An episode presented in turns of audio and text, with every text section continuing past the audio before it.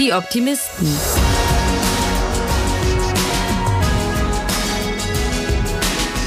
Der Podcast aus dem Eisele Verlag. Und damit herzlich willkommen zur zwölften Folge von Die Optimisten, dem Podcast aus dem Eisele Verlag. Mein Name ist Jette und für diesen Podcast treffe ich Menschen, die mit viel Liebe und Leidenschaft die Buchwelt mitgestalten und dabei auch immer mit ganz viel Optimismus dabei sind. Heute spreche ich endlich mal wieder mit einer unserer Autorinnen. Eva Lohmanns neuer Roman Das leise Platzen unserer Träume ist nämlich vor ein paar Tagen im Eisele Verlag erschienen und ich sag mal so, er bietet auf jeden Fall jede Menge Gesprächspotenzial. Im Buch geht es um Jule, die in einer nicht mehr ganz glücklichen Beziehung steckt, aber es irgendwie auch nicht richtig schafft, sich zu trennen. Eine Situation, die sicherlich mehr von euch kennen, als sie vielleicht zugeben würden. Was Jule nicht weiß, ihr Mann hat eine Affäre mit der alleinerziehenden Mutter Helen. Und Helen beobachtet diese Beziehung von Jule und ihrem Mann schon länger und hat so ihre ganz eigenen Gedanken dazu, die man vielleicht auch nicht so ganz erwarten würde. Ich habe mit Eva Lohmann darüber gesprochen, was sie so an diesem Thema Trennung bzw. Verharren in Beziehungen fasziniert hat, inwiefern der Roman auch auf ihren eigenen Erfahrungen beruht und sie hat mir von einem ganz besonderen Mailverlauf erzählt zwischen ihr und unserer Verlegerin Julia Eisele, der schon ganz viele Jahre her ist. Und ja, wie es dazu kam, dass die beiden jetzt ganz unerwartet für diesen Roman doch noch zusammengefunden haben. Los geht's. Was liest du gerade? Ich lese gerade, oder ich habe eigentlich gerade zu Ende gelesen. Ich lese gerade wahnsinnig viel äh, von Antonia Baum Siegfried. Und äh, ich lese ja immer mindestens zwei Bücher parallel, weil ich mit meiner Tochter ja auch noch lese. Da lesen wir gerade äh, total süß Die kleine Dame von äh, Stefanie Taschinski. Äh, genau. Und äh, wir haben halt immer sehr viele Bücher bei uns äh, neben dem Bett liegen, weil äh, sie jetzt echt auch angefangen hat zu lesen und, und vorlesen und selber lesen. Also es ist äh, viel im Moment. Aber gut. Wie ist das denn bei dir, wenn du in einer Schreibphase bist? Also liest, du sagst jetzt, du liest im Moment sehr viel. Mhm. Ähm, liest du dann auch viel oder ist das, lenkt dich das dann eher ab von deinem eigenen Text? Oh, da kann ich gar nicht so richtig sagen, ob es da so einen Rhythmus bei mir gibt. Was ich merke, ist, ähm, dass so bestimmte Texte halt was mit mir machen. Also ähm, ich habe, was ich bei mir beobachte, ist, wenn ich ein Buch lese, wo, wo ich so richtig fasziniert bin und wo ich denke, boah, das macht die echt toll und diese Beschreibungen und die, wie die Geschichte aufgebaut ist und der Plot, ähm, dann merke ich, dass mich das fast eher lähmt. Dann denke ich so, oh, also ich kann es niemals irgendwie äh, so gut und ähm, dann habe ich irgendwie auch keine Lust. Aber es gibt auch Fälle, wo ich so Bücher lese und denke, okay, das kann ich irgendwie besser. Und dann, äh, dann läuft es gut. So. Wie bist du denn überhaupt zum Schreiben gekommen? Wie hat es angefangen? Also ich habe ja grundsätzlich, ich habe schon gerne geschrieben, aber natürlich wäre ich nie auf die Idee gekommen zu sagen, ja, ich werde jetzt äh, Autorin oder Schriftstellerin. Ich habe dann das gemacht, was glaube ich viele Kreative machen äh, und was einem schnell das Genick brechen kann. Ich habe halt ähm, eine Ausbildung zur Werbetexterin gemacht. Das heißt, äh, sozusagen diese kreative Arbeit versucht in etwas zu pressen, womit man äh, eher Geld verdienen kann. Und habe eine Ausbildung zur Werbetexterin gemacht. Ähm, das hat mir auch total Spaß gemacht. Da habe ich wirklich was gelernt hier in Hamburg an der Texterschmiede. Aber ähm, gleichzeitig bedeutet das halt nicht nur schreiben, äh, sondern halt eigentlich äh, in einer Agentur sitzen, in einer Werbeagentur und dich ganz viel mit Produkten auseinandersetzen und so. Ähm, das war irgendwie dann nicht mein Ding. Und danach bin ich ähm, nochmal äh, in die Ausbildung gegangen, habe eine Ausbildung gemacht zur Gestalterin für visuelles Marketing hieß es. Das war auch so ein bisschen Versuch, Kreativität irgendwie in Brotjob zu pressen. Und da ähm, habe ich dann äh, meine Ausbildung gemacht, habe ich ein bisschen darin gearbeitet und dann habe ich irgendwann äh, ja meine, ich will ja schon fast sagen, meine berühmte, mein berühmtes Burnout bekommen, weil dann war ich in so einer psychosomatischen Klinik und habe dort ähm, Tagebuch geschrieben. Und dieses Tagebuch, ja, das ist jetzt 13 Jahre her oder so, äh, ist dann tatsächlich ja zu meinem ersten Roman geworden, äh, Acht Wochen verrückt, der dann äh, ja mein Debüt geworden ist. Und so habe ich angefangen zu schreiben. Und seitdem habe ich irgendwie äh, immer geschrieben äh, für unterschiedliche Medien, aber halt nie wieder aufgehört. Du bist quasi so ein bisschen so da reingerutscht. Ich bin äh, reingerutscht, ja. Und das Witzige war wirklich, dass ich da in der Klinik äh, dann war und dieses Tagebuch geschrieben habe und auch geschrieben habe, wie ich diesen Job hasse und dass ich da nicht hin zurück will.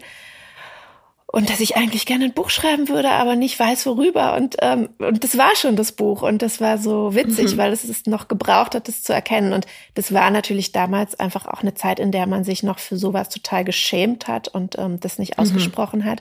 Und deswegen hat es auch so wahnsinnig gut funktioniert dann, ähm, dieses Buch, ja. Ja, was ich ja ganz lustig finde, ist, dass ähm, du ja tatsächlich damals schon Kontakt hattest zu, zu Julia, mit ja. der du jetzt dein neues Buch machst, ja. die, die damals deine E-Mail bekommen hat und dann an die genau. entsprechenden Leute weitergeleitet hat in dem Verlag, in dem, dem sie damals gearbeitet hat.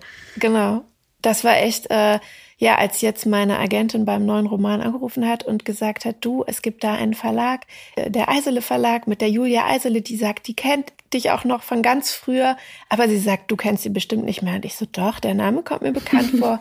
Und dann habe ich es auch noch mal gegoogelt und habe äh, tatsächlich in meinen E-Mails diese ganz, ganz, ganz alten Nachrichten geschrieben. Da habe ich ihr halt diesen Text geschrieben, ja, geschickt. Äh, und äh, ja, und dass wir jetzt so nach so vielen Jahren noch mal in ihrem eigenen Verlag miteinander arbeiten, ist natürlich total schön. Total.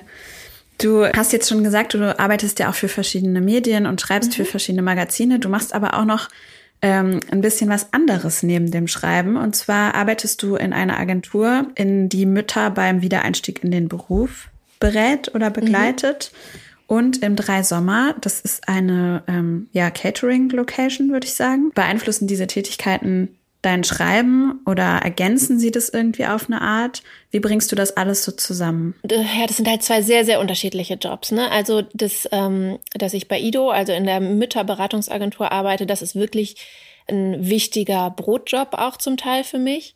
Also damit verdiene ich wirklich Geld.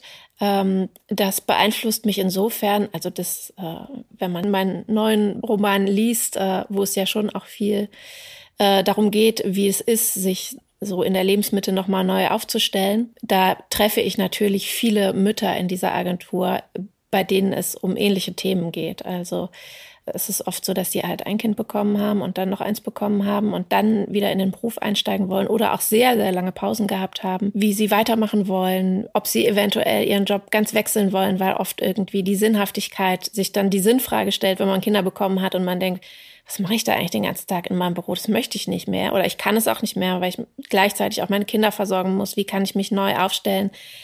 Problem ist auch, dass halt ganz viele Frauen nicht mehr den geilen Job zurückbekommen, den sie vorher hatten, sondern irgendwo mhm. ähm, aufs Abstellgleis äh, in der Teilzeit gesetzt werden. Genau, und also was ich total mag an dem Job ist, dass wir extrem tief eintauchen in dieses Leben dieser Frauen. Äh, wir machen da total auf und das macht auch, das macht mir Spaß. Also ich bin ja sowieso jemand, der sehr gerne ehrlich äh, über alles erzählt, was ihn beschäftigt und ich mich sozusagen für nichts schäme. Und ähm, dadurch, dass wir das so machen, machen die Frauen auch auf. Und das ist halt total wichtig, weil wir ja wirklich, also der, das Ziel ist es ja, ähm, da äh, jobmäßig eine Neuorientierung für die zu schaffen, die wirklich funktioniert. Das funktioniert aber mhm. nicht, wenn die denken, die sind bei uns im Bewerbungsgespräch. Deswegen ähm, mhm. müssen die halt super wahrhaftig auch sein. Und das wiederum ist für mich natürlich total interessant und inspirierend, in diese mhm. verschiedenen Leben äh, reinzugucken. Und das prägt natürlich meine Bücher ähm, total, würde ich sagen, oder meine Texte allgemein. Äh, ich schreibe ja viel auch für Elternzeitungen und so, wo ich mich auch viel an diesem Thema abarbeite. Also Frauen, die Mütter werden äh, und was das mit ihnen und ihrem Job macht und was das mit mhm. einem selbst macht, wenn man lange nicht mehr, also wenn man lange nur Care-Arbeit in Anführungsstrichen geleistet hat und ähm, ne, was, was das mit dem Selbstwert macht, was es mit der Beziehung macht. Genau, das ist schon so ein Thema, was ja jetzt auch in meinem neuen Roman total viel vorkommt. Ähm, und bei äh, Drei Sommer, das war eigentlich was ganz anderes. Da habe ich eigentlich angefangen aus Spaß, weil ich nicht die ganze Zeit am Schreibtisch sitzen möchte. Und ähm, weil es auch eine Art Recherche für meinen neuen Roman war, ähm, wo die Hauptfigur ja im Catering arbeitet, beziehungsweise auf so einem Gutshof kellnert. Und ähm, da dachte ich, das wäre doch eigentlich mal ganz witzig, das auszuprobieren. Und das äh, hat mir sehr viel Spaß gemacht und hat mir natürlich nur so, das sind ganz, ganz kleine äh, Dinge, die einem dann beim Arbeiten dort auffallen. Zum Beispiel, dass ich, als ich das Buch geschrieben habe, nicht daran gedacht habe, dass einem nach so einem Abend, wenn man irgendwie einen Abend lang äh, so eine Party die Gäste bedient, wie weh einem die Füße dabei eigentlich tun. Das mhm. äh, hat mich echt überrascht. Und solche, das sind so ganz kleine Sachen, die ähm, dann auch im Roman gelandet sind. Und irgendwie mag ich aber die Arbeit dort so gerne, dass ich nicht oft, aber vielleicht einmal im Monat dort auch immer noch weiterarbeite. Ja, was magst du denn an deinem Beruf oder an der Kombination aus deinen Berufen am liebsten und was eher weniger? Ehrlich gesagt, ich liebe das. Ich, äh, ich, ich finde das perfekt äh, für meine Art zu leben. Und ähm, es gibt fast gar nichts, was mich daran stört. Also es gibt natürlich Phasen im Leben, wenn das mal gerade nicht so läuft, irgendwie äh, Texte zu verkaufen oder irgendwas anderes. Ich meine, ich bin einfach selbstständig. Dann mhm. ist es mhm. natürlich schwieriger.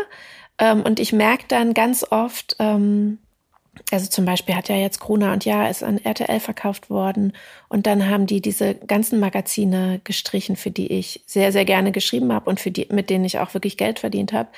Ähm, und dann muss man sich wirklich überlegen, okay, wo kriege ich denn jetzt meine Aufträge und mein, mein Geld her? Und trotzdem ist es oft so was, wo ich so, da denke ich dann so theoretisch drüber nach und denke so, ja, da muss ich mir mal was einfallen lassen und ich lasse mir dann was einfallen und irgendwie geht's auch immer, obwohl ich auch schon echt, äh, sage ich mal, prekäre Phasen erlebt habe. Aber es macht schon ein bisschen was mit der, mit der Psyche, glaube ich, so im Unterbewusstsein. Also ich merke immer, ah, okay, wenn ich weiß, wie ich die nächsten drei Monate meine Miete zahle, dann geht's mir einfach besser. Da bin ich so ein bisschen entspannter. Obwohl mhm. ich glaube, ich im Vergleich zu, also wenn ich mit meinen Freunden und Freundinnen rede, ähm, diese wären da, glaube ich, an vielen Stellen nicht so cool. Also die äh, sehen so mein Leben und das ist natürlich auch total schön, dass ich sozusagen so Freiberuflerin bin und schreiben kann und wirklich das machen kann, was ich liebe. Aber ich zahle zum Teil halt auch einen Preis dafür und ähm, den würde vielleicht auch nicht jeder zahlen. Aber ähm, grundsätzlich ist das für mich nicht so wirklich was Negatives an dem, also an dem Beruf. Ich äh, bin mhm. eigentlich ziemlich glücklich, wie ich mir das so zusammengestrickt habe jetzt.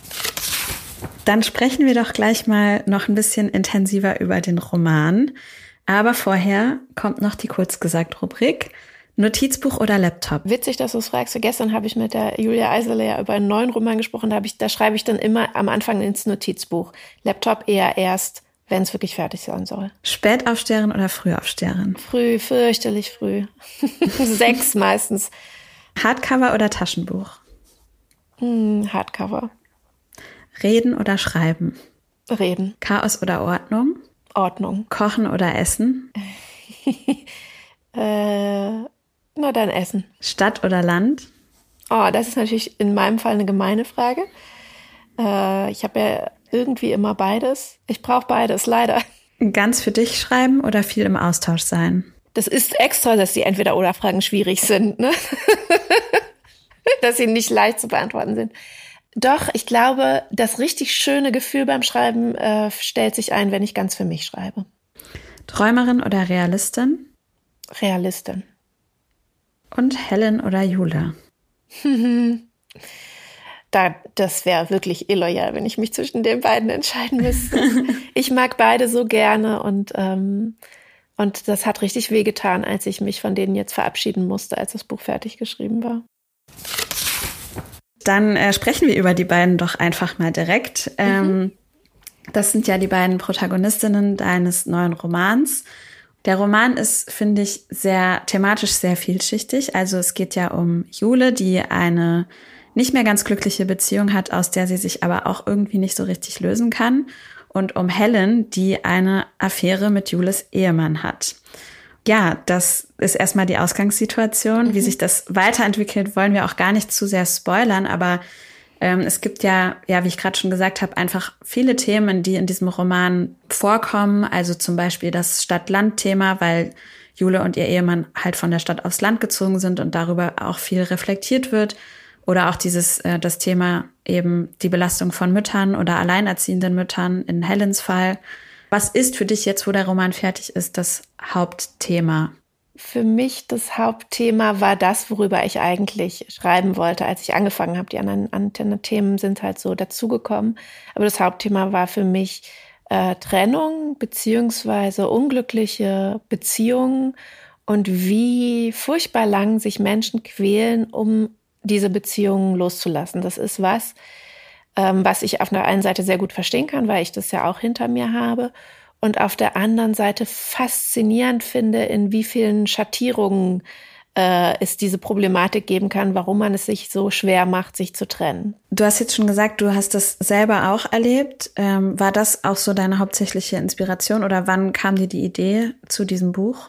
Genau, ich habe dieses Thema Trennung ja selber durchgehabt und wusste, ich würde gerne darüber schreiben. Ich wusste aber gleichzeitig auch, ich will nicht einfach wieder, sag ich mal so wie früher bei Acht Wochen verrückt, tagebuchmäßig das aufschreiben. Erstens ähm, möchte ich mich ein bisschen weiterentwickeln als Autorin und zweitens geht es natürlich einfach nicht, weil da so viele Beteiligte auch dranhängen, ähm, die das mit Sicherheit nicht so geil fänden, wenn ich da so nur meine Sichtweise aufschreibe.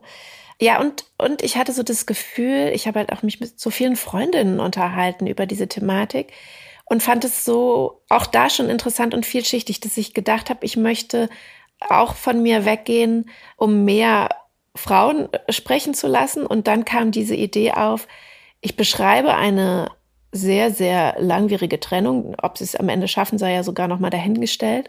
Aber ich beschreibe die nicht aus diesem äh, Blickwinkel Mann und Frau oder nur Frau, sondern ich will noch eine ganz andere ähm, Blickwinkel auf diese Beziehung haben. Und da habe ich mir äh, dann die Helen ausge ausgedacht, die praktisch mit dem David ja eine Affäre hat.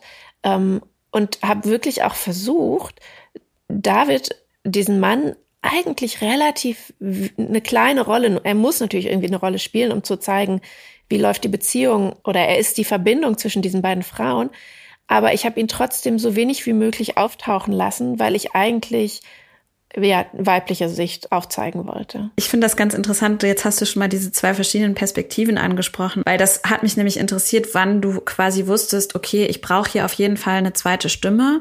Ich kann nicht nur aus der Perspektive dieser einen Frau sozusagen erzählen und wie du dich quasi dafür entschieden hast, dass eben nicht ungewöhnlicherweise die zweite Stimme der andere Beziehungspart ist, sondern mhm. halt jemand Drittes, der quasi von außen, aber auch ein bisschen von dabei mm. äh, auf diese Beziehung schaut. Das finde ich ja eine sehr spannende Idee. Wenn ich jetzt wirklich Mann-Frau gemacht hätte, dann wäre es noch so ein bisschen näher an meinem Leben und auch hätte ich irgendwie dem Mann ja so das aufgedrückt, wie ich das sehen würde und irgendwie wollte ich das nicht. Ich wollte auch, ich, ich, hatte, ich hatte einfach keine richtige Lust auf diese männliche äh, Sichtweise und dass, dass sozusagen seine Affäre mit ihm spricht, die ja aber ganz viel mit ihm redet und die ihn interpretiert und die ihn auch versteht.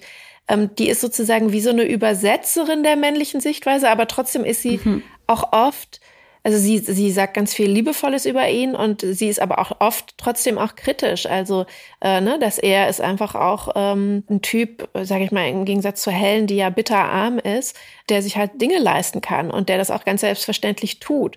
Und äh, das beurteilt sie zum Beispiel äh, schon. Das finde ich ganz, ganz schön, dass auch, auch sie jetzt nicht da sitzt und, äh, wie man das vielleicht am Anfang denken würde, wartet, dass dieser Mann äh, seine Frau verlässt, um zu ihr zu kommen, ähm, das will sie auch eigentlich überhaupt nicht. Sie findet ihn schon richtig gut, aber sie sieht ihn auch kritisch und, äh, und fühlt halt ja, und das ist ja das, der Hauptbestandteil dieses Romans, ganz, ganz viel mit seiner Frau mit, wo sie sich schon vorstellen kann, wo die beiden äh, aneinander geraten, einfach weil Helen auch schon geprägt ist vom Leben und irgendwie auch schon das ein oder andere hinter sich hat und auch weiß, dass das nicht alles, äh, dass eine Beziehung nicht bedeutet und ein schönes Haus auf dem Land zu haben nicht bedeutet, dass man automatisch glücklich ist. Das Thema Trennung, sagst du, also ist essentiell einfach für den Roman, ganz klar. Warum ausgerechnet diese leise, langsame Art der Trennung und nicht ein großer Knall sozusagen? Also gerade aus dieser Affärensache hätte man ja auch eben eine plötzliche Trennung mit einem großen Knall machen können.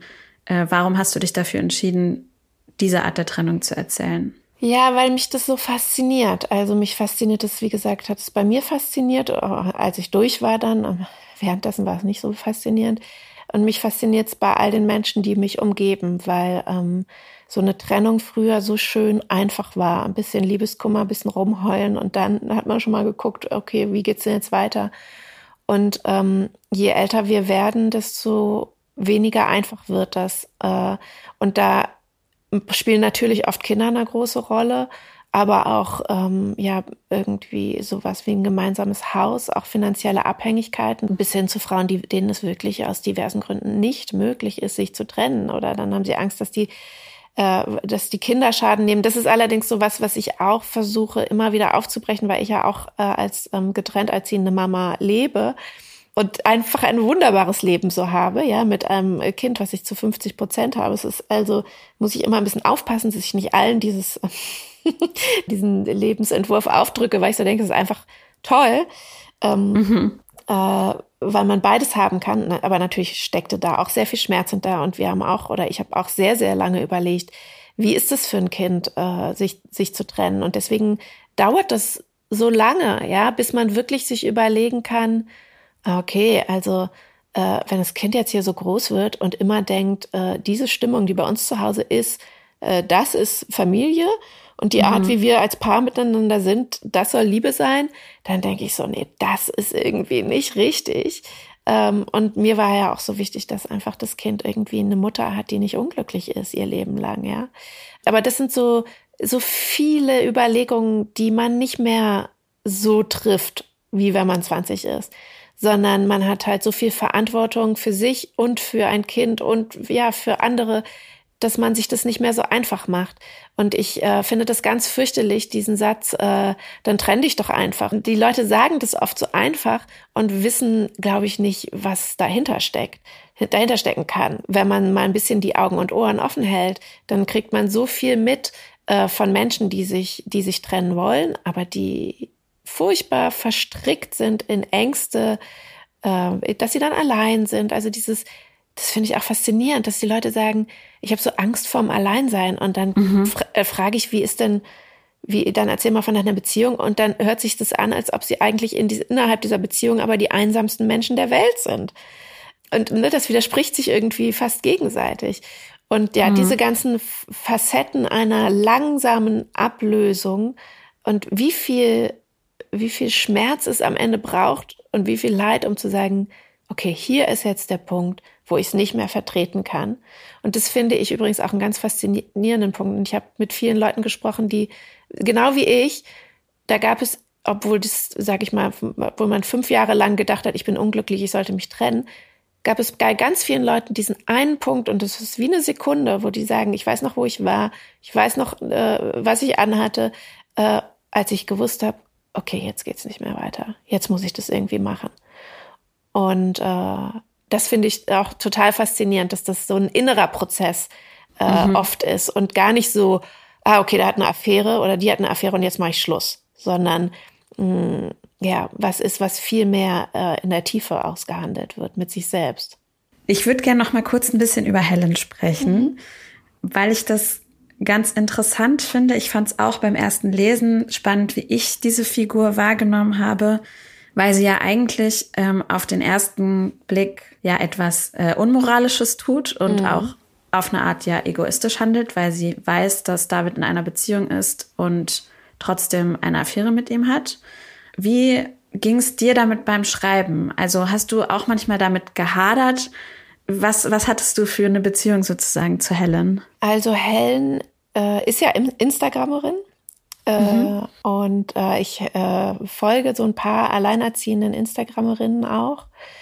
Ähm, und äh, daraus habe ich so ein bisschen die Hellen an manchen Stellen zusammengeknüpft und ihr, ihre Art so zu leben und wie sie ihr Geld verdient und wie sie auf ihre Kinder guckt, die sie ja zum Teil dann, äh, ne, wo sie immer überlegt, soll ich die jetzt zeigen oder nicht und wie verbrate ich ihr Leben und, und so weiter.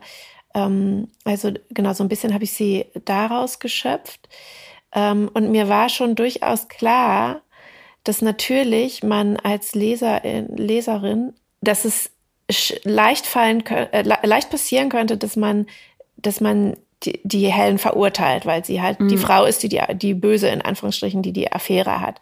Aus dem Grund habe ich genau mit Helen auch angefangen, mit ihrer Sichtweise damit nicht sozusagen man sich irgendwie in die, in die Jule, die ja schon eigentlich die Hauptperson ist in der Geschichte, in die Jule verliebt und irgendwann so denkt, oh, die böse Helen kommt jetzt dazwischen, die finde ich jetzt fürchterlich mhm. doof, sondern ähm, ich habe Helen anfangen lassen zu erzählen und auch ja aus einer anderen Perspektive. Also Helen ist ja diejenige, die in der Ich-Perspektive schreibt, was sie einem, äh, wenn man das Buch liest, ja dann ein bisschen näher sein lässt, im Gegensatz zu Jule, die in der dritten Person erzählt.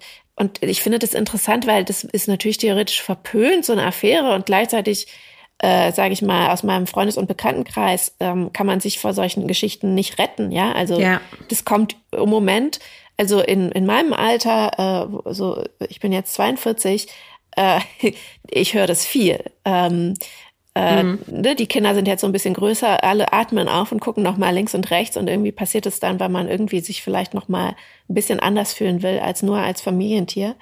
Insofern, das passiert viel und trotzdem wird es irgendwie so wahnsinnig verachtet. Ähm, und das ist natürlich an vielen Stellen auch äh, mit Sicherheit nicht cool.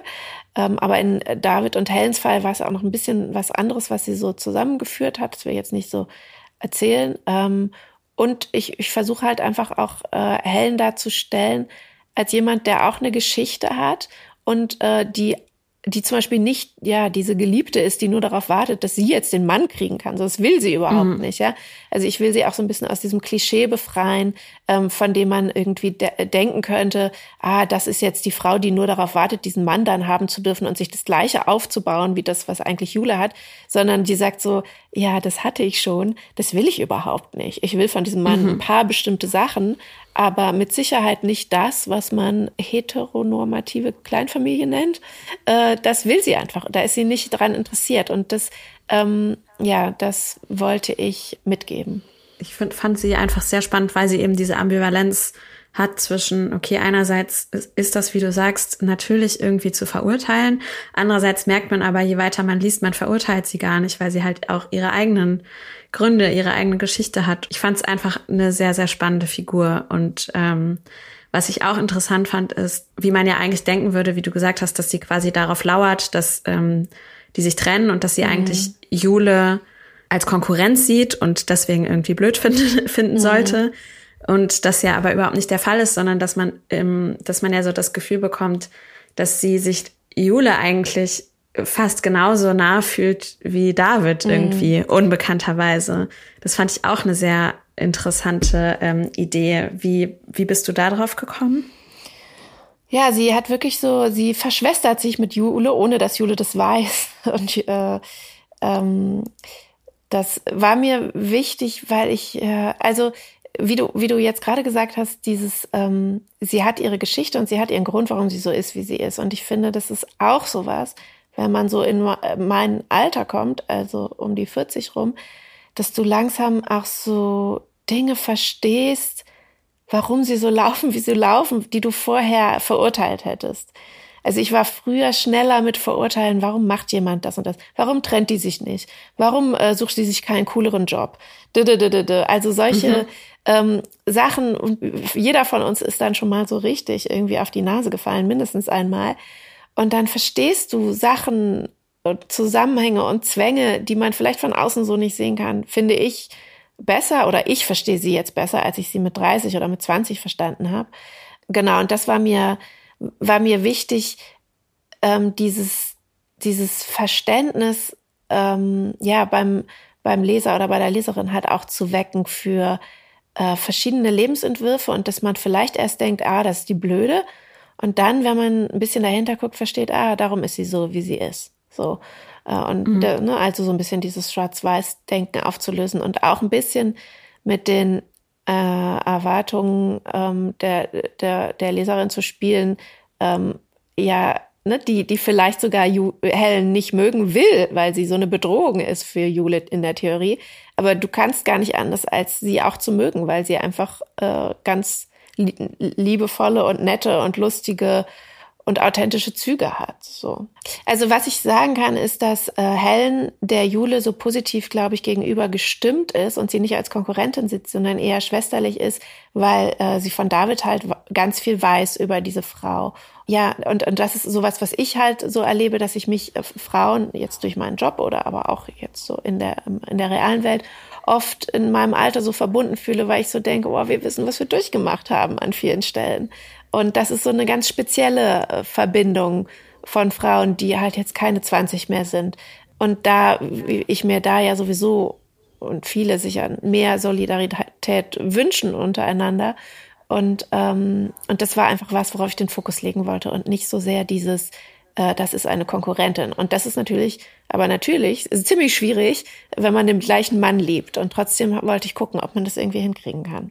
Was stimmt dich gerade optimistisch? Ja, also ich habe eben ja schon erzählt, dass ich mit Julia Eisele gestern bestimmt zwei Stunden lang telefoniert habe und äh, wir schon darüber reden, was wie ein neues zweites Buch aussehen könnte und ähm, das äh, stimmt jetzt für mich ganz privat mich total optimistisch, weil äh, ich sehe, wie sehr Julia und der ganze Verlag an dieses, äh, an das erste Buch, was jetzt bei euch erscheint, äh, glaubt. Und zwar so sehr, dass sie jetzt gesagt hat, komm, äh, sogar egal, also ne, ich meine, es ist noch nicht mal erschienen, wir wissen noch nicht mhm. mal, wie es laufen wird. Und trotzdem sagt sie so, wir machen jetzt noch eins. Das finde ich schon richtig, richtig cool. Und das ist so für mich ähm, ja eine tolle, ähm, ja, ein toller Push als Autorin. So, das stimmt mich sehr optimistisch für meine Arbeit, sag ich mal. Seid ihr neugierig auf das Buch geworden? Dann schaut mal in die Show Notes. Dort könnt ihr es auf Geniallokal bestellen oder natürlich auch einfach in eure Lieblingsbuchhandlung gehen. Das ist sowieso das Allerbeste. Und wenn ihr noch mehr von Eva hören wollt, sie geht bald auf Lesereise. Die Termine findet ihr auf unseren Social Media Kanälen. Wahnsinn, dass das jetzt schon die zwölfte Folge unseres Podcasts war.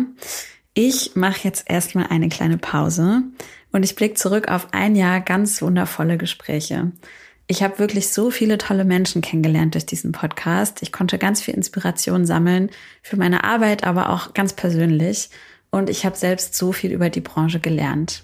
Ja, ich bin jetzt, wie gesagt, eine Weile weg, aber der Podcast wird ganz bald wieder da sein. Also haltet die Augen offen in eurer Abo-Box bei Spotify oder wo auch sonst immer ihr den Podcast hört. Und ja, ich wünsche euch bis dahin allen eine gute Zeit. Ich bedanke mich wirklich von Herzen fürs Zuhören und für euer tolles Feedback. Und am Ende sage ich wie immer, bleibt optimistisch.